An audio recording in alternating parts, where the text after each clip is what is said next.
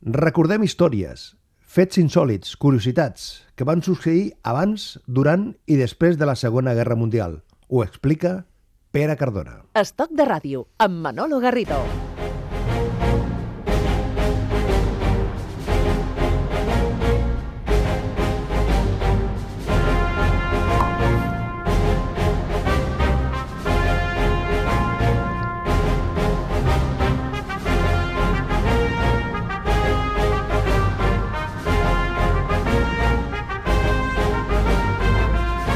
Las eh, propuestas que nos traes hoy, eh, Pera, ¿tienen más de insólito o más de curiosidad? A ver, tienen bastante más de insólito porque hoy te traigo tres noticias que han sucedido recientemente, que están relacionadas con, con hechos que sucedieron durante la Segunda Guerra Mundial, y luego también te traigo tres historias que sucedieron durante la Segunda Guerra Mundial, pero que verás que tienen algo de relación con estas noticias actuales. La primera está situada en una ciudad alemana, en, concretamente la población se llama Bretten. Sí, esta primera historia está situada en la ciudad alemana de Bretten, como tú bien dices, porque la policía de esta ciudad recibió el aviso de un anciano de 81 años que decía que había encontrado una bomba, como las que la aviación aliada lanzaban durante la Segunda Guerra Mundial sobre Alemania, había encontrado una bomba de este tipo eh, en el jardín, en el jardín de su casa. Entonces les avisó para que se personaran y para que llamaran a los artificieros para poder desactivarla, ¿no? Que es lo, es lo habitual. Lo, sí, esto es lo habitual. Lo que conviene eh, en estos casos, ¿no? Sí, esto es lo habitual. Además, ten en cuenta que sobre Alemania se lanzaron miles y miles y miles de toneladas de bombas, con lo cual cada dos por tres, siempre que hacen algún tipo de obra pública, que amplían algún aeropuerto, tocan alguna carretera o lo que sea, siempre salen bombas de este tipo, ¿no? Con lo cual la policía está bastante acostumbrada. Bueno, pues la policía se personó en casa de este hombre, fueron hacia el jardín y realmente sí, se encontraron con un objeto que medía unos 40 centímetros de largo y que pesaba cerca de 5 kilos. Lo que pasa es que lo que este hombre creía que era una bomba, lo que era realmente era un calabacín enorme. ¿Cómo? un calabacín, un calabacín enorme que alguien le había dejado tirado en el jardín, se supone que para gastarle una broma a este señor para que lo confundiera con una bomba, ¿no? O sea, que alguien le hizo la gracia de decir, aquí te dejo el calabacín para que tú no pienses que es una bomba. Exactamente. Lo que no sabemos si lo llegaron a desactivar y al igual hicieron alguna tortilla de calabacín o algo así con el, con el artefacto. ¿no? Pero el aspecto era de... El aspecto era, como el de una bomba, claro, de color verde, alargado. Bueno, pues ya sabemos lo que sucedió en Breton. Ahora nos vamos a otra historia a caballo entre Noruega y California.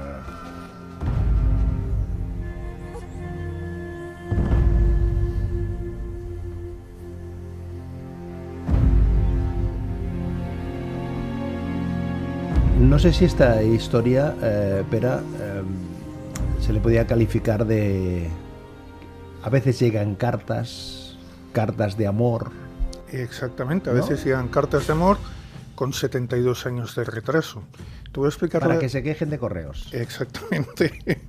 Eh, ahora te voy a explicar la historia de un veterano de 96 años eh, llamado Rolf Christoffersen, originario de Noruega, como tú decías, pero que en la actualidad eh, reside en, en, California, ¿no?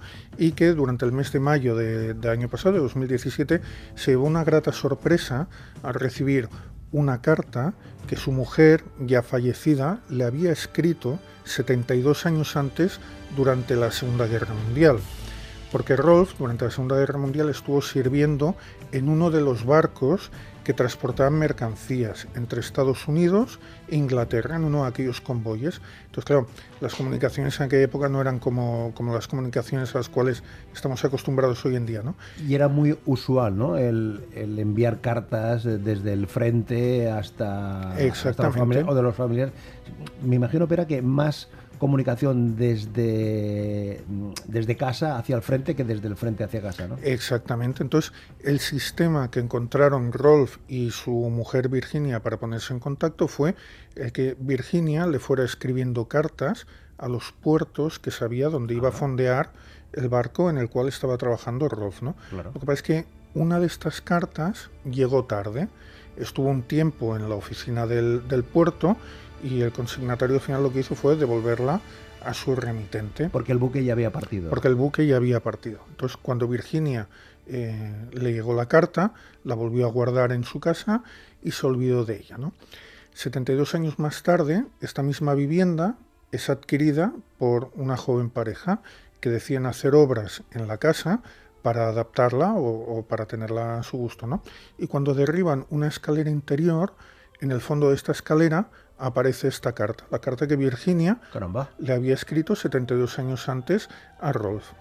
La propietaria de la vivienda, Melissa, coge la carta, la lee y decide buscar por las redes sociales a ver si encuentra a su propietario, al propietario o a alguno de sus herederos. Es decir, que eh, la oficina de correos de ese puerto lo que hace es retornar la carta al remitente. Exactamente. La recibe la remitente, la, señora la conserva en, casa, esa casa, pues en fin, tiene su vida natural, llegan unos nuevos propietarios, unos nuevos inquilinos, realizan unas obras, aparece la carta, sí. leen la carta y el trabajo ahora es buscar al, destinatario. O, alguien, ¿no? Que tenga alguna o, a Rolf, el destinatario de la carta, o a alguno de sus herederos. Entonces, Melissa empieza a buscar a través de las redes sociales y se encuentra con su hijo, que también se llama Rolf. Se pone en contacto con él, el hijo le dice que el padre aún vive y decide coger la carta y enviarse al hijo para que el hijo pues se la pueda leer, se la pueda leer a su padre, ¿no? Qué bonito, ¿no? Sí, señor. Entonces, a cabo de 72 años, el Rolf puede leer aquella carta que en mayo de 1945 su mujer le había escrito, pero que no le había llegado. Qué historias, ¿no? sí, sí, es sorprendente. Qué historias. Pero fíjate, claro, el, origen está en la oficina de correos, que en este caso devuelve al remitente y que esta persona, mm, en fin, la conserve en casa y que los nuevos propietarios vean el sobre y en lugar de, en fin, lo que, uno, puede pensar, esto es, en fin, forma parte de algún recuerdo que ha quedado por aquí, pero ese tesón por parte de los nuevos propietarios de contactar, de buscar alguna relación, eh, alguna persona que tuviese alguna vinculación con el, con el familiar. Exactamente. Bonito, bonito, bonito, de verdad. Bueno, pues nada, tenemos dos historias eh, que hemos compartido hasta ahora con mm, Pera mm, Cardona este anciano que encontró en su jardín no una bomba, sino un calabacín ¿eh? de dimensiones de una, de una bomba y una carta que llega 72 años eh, después. Historias de las que estamos comentando aquí se encuentran en su mayor extensión, en mayor cantidad, con más detalles, eh, en eh, historiasegundaguerramundial.com, historiasegundaguerramundial.com.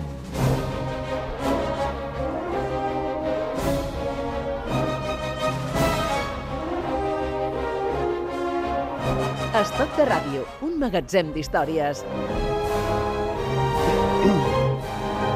Esta música que nos ha seleccionado eh, nuestro eh, encargado de lanzar músicas, eh, Juan Sánchez, viene al pelo porque peca perfectamente para hablar de joyas de la corona. De las joyas de la corona inglesa, sí señor las joyas de la corona inglesa, que son quizás el elemento más representativo de, esta monarquía.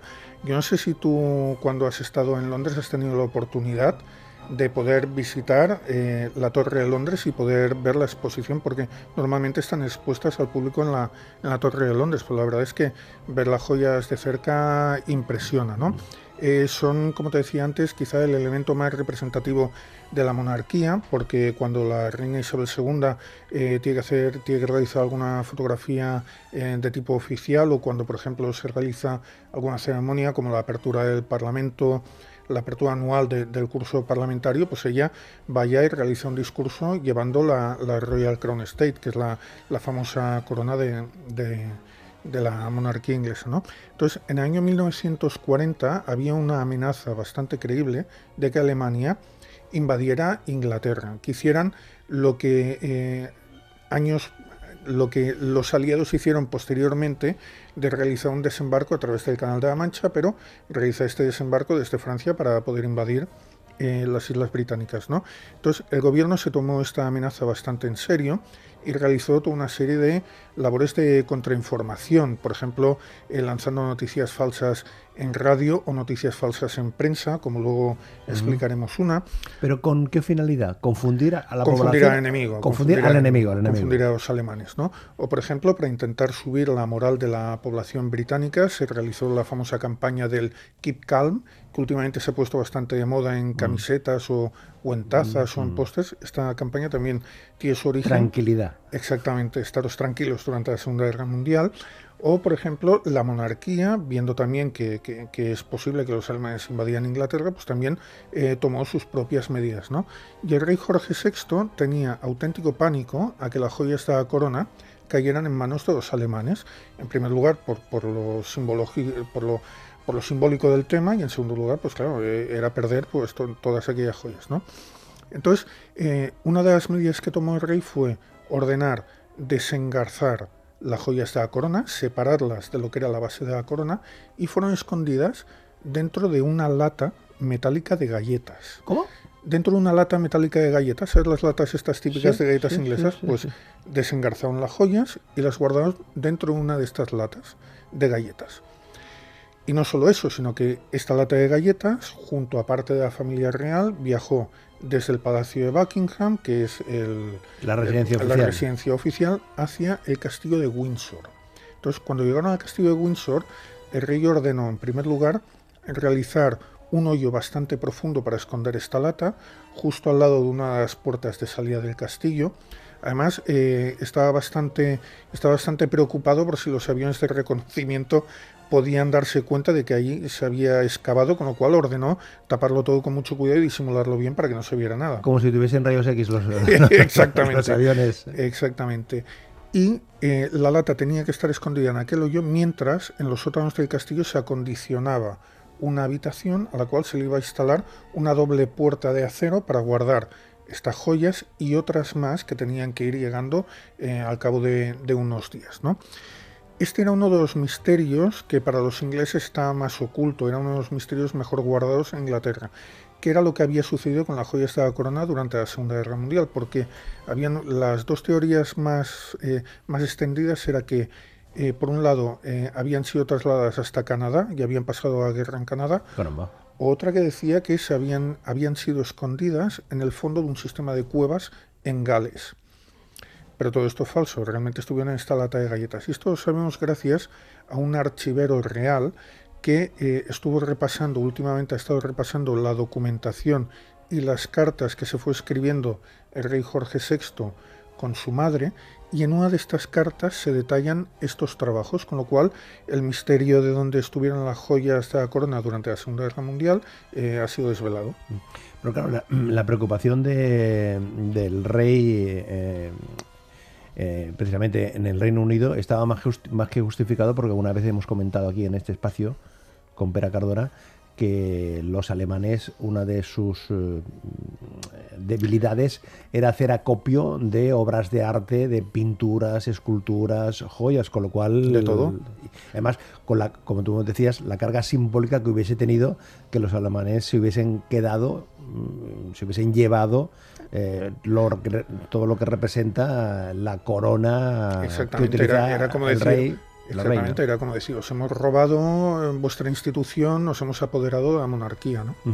Pues bueno, ya que estamos hablando del Reino Unido, mm, tenemos aquí unos minutos musicales con Vera Lyon.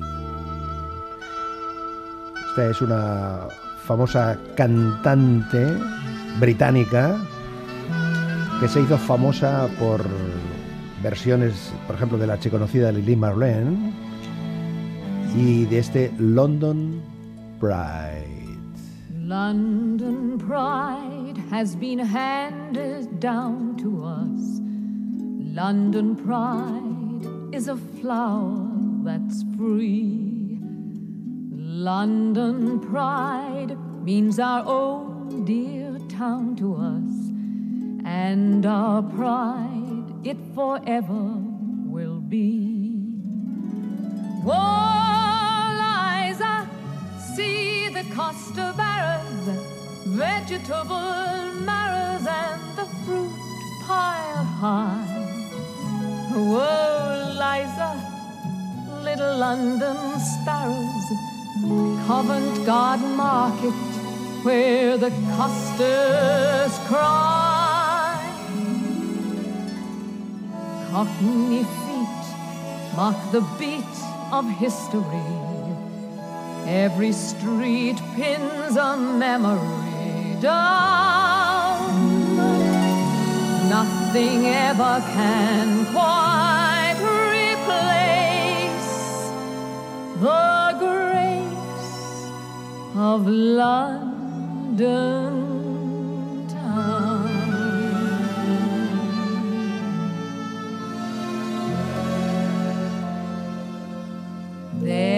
Little city flower every spring unfailing, growing in the crevices by some London railing. Though it has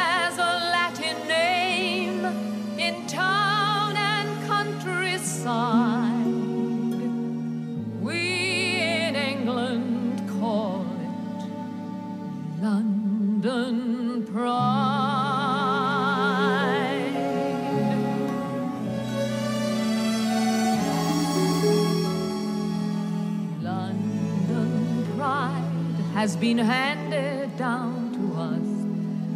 London pride is a flower that's free. La música, las canciones, la radio, alguna vez hemos comentado con Pera Cardona aquí en estas historias de la Segunda Guerra Mundial que él nos eh, comenta, el papel que, jugó, ¿no? Que, tuvo en determinados momentos, ¿no? Pera, las canciones que animaban a las tropas, eh, la música que acompañaba a las emisiones radiofónicas, la radio como medio de transmisión de mensajes, alertas, llamadas. Exactamente, en cuanto a la música piensa que era como llevar un poco eh, la casa desplazar un poco la casa, la, la, sensación de estar en casa al frente a los soldados que estaban lejos de casa y que estaban, que estaban luchando al frente. ¿no? Hemos estado en tierra, ahora nos vamos al mar, porque las siguientes historias están ambientadas en torno al mar. Exactamente. ¿Por dónde empezamos? Pues mira, podemos empezar porque antes te he comentado en la historia de la joya de la corona que el gobierno inglés realizó toda una serie de contramedidas o de medidas de contrainformación ante una posible invasión alemana de, Inglaterra. ¿no? Piensa que en el año 1940 había una psicosis bastante acentuada porque se sabía que Hitler había, creado, había pensado la, llamada Operación León Marino, que al final no se llegó a realizar, en la cual pues, los soldados alemanes tenían que desembarcar en el sur de Inglaterra para conquistar el país. ¿no? Entonces, ante eso, el gobierno inglés realizó toda una serie de medidas de desinformación, de contrainformación, destinadas a intentar engañar a estos soldados que tenían que llegar a Inglaterra, ¿no?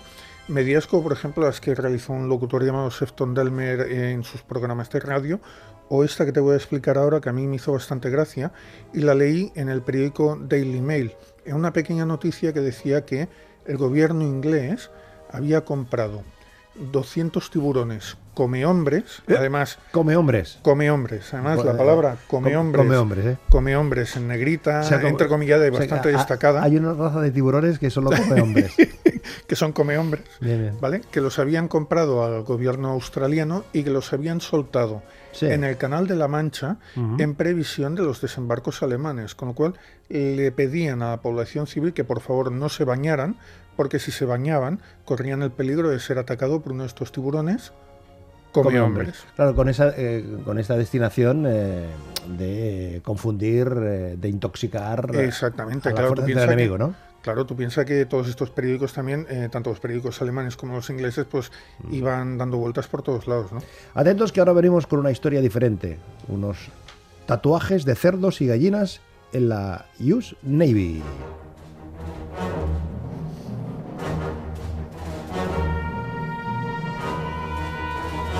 El tatuaje que viene de la época de James Cook, del capitán James Cook, y que luego a lo largo del tiempo se ha ido consolidando, se ha ido manteniendo especialmente entre la marinería, ¿no? exactamente, exactamente. Tú piensas que el arte del tatuaje está típicamente asociado a los marineros. Además, los marineros, eh, los tatuajes que llevan sobre la piel tienen toda una serie de codificaciones, porque por ejemplo, pues yo que sé, cuando llevan tatuada la rosa de los vientos, o llevan tatuada el ancla, o llevan tatuada unas golondrinas, pues tiene toda una serie de significados, que aquella persona ha cruzado el Cabo de Hornos, o que aquella persona ha realizado determinado número de millas náuticas, etcétera, etcétera, ¿no?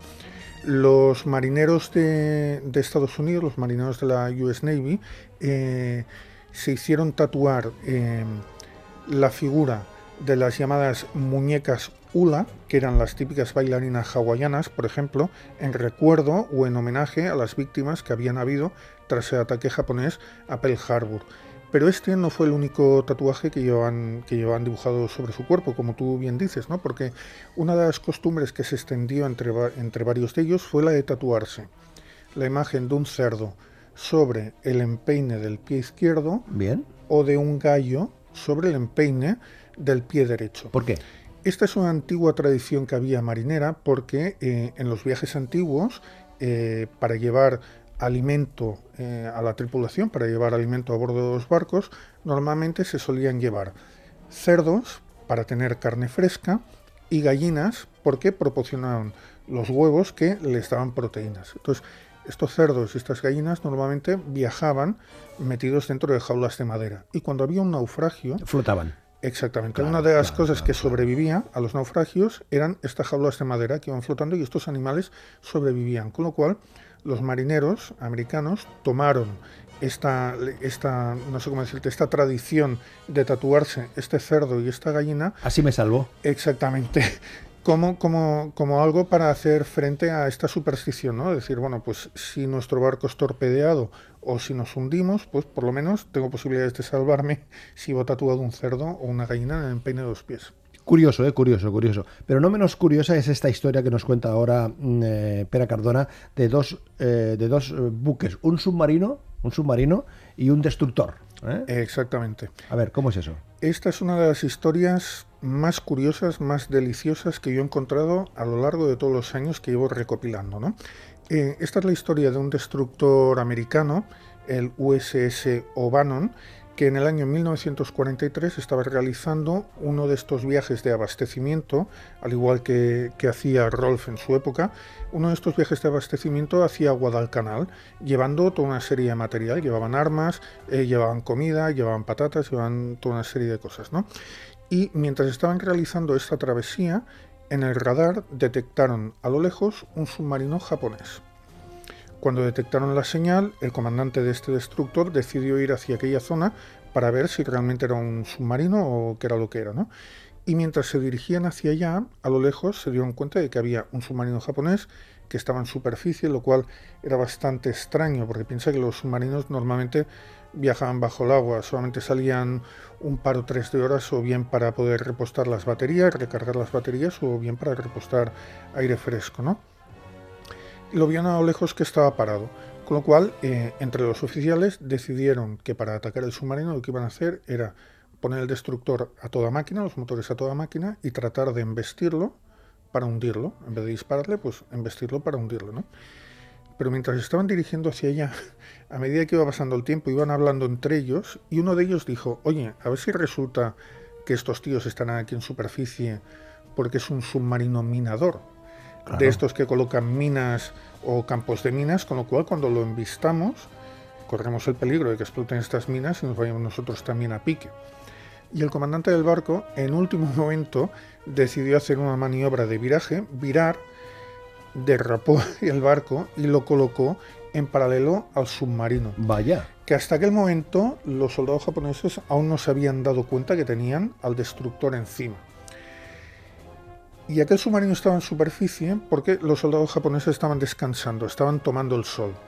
Cuando se dieron cuenta que tenían al submarino encima, que tenían al destructor encima, claro, lo primero que intentaron hacer fue coger el cañón que tenían, eh, que tenían y apuntar hacia el, destructor para dispararle. Y a su vez, los soldados que estaban en cubierta, que no iban armados, intentaron repeler la agresión con lo que tenían a mano.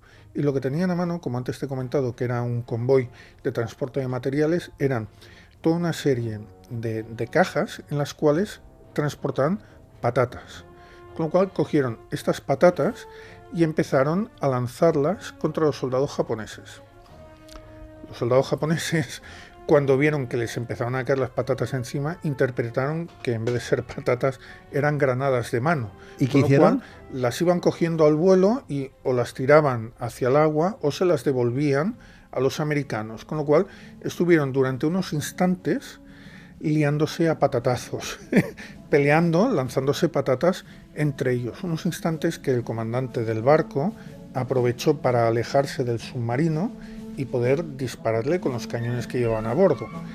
Les dispararon, tocaron el submarino, el submarino se sumergió y este destructor lo estuvo persiguiendo durante un día, lanzándole cargas de profundidad, hasta que finalmente lograron hundirlo. Pero lo más curioso de esta historia es que cuando esta noticia llegó a Estados Unidos, una asociación de productores de patatas de Maine les dio una placa en agradecimiento porque dijeron que habían utilizado sus patatas para hundir un submarino. Pues con esta historia de patatas y de submarino, con esta versión militar del submarino amarillo, historia segunda guerra mundial.com. Pera Cardona, hasta la próxima. Muchas gracias, Manolo. Hasta la próxima. Nos disparan patatas, alerta.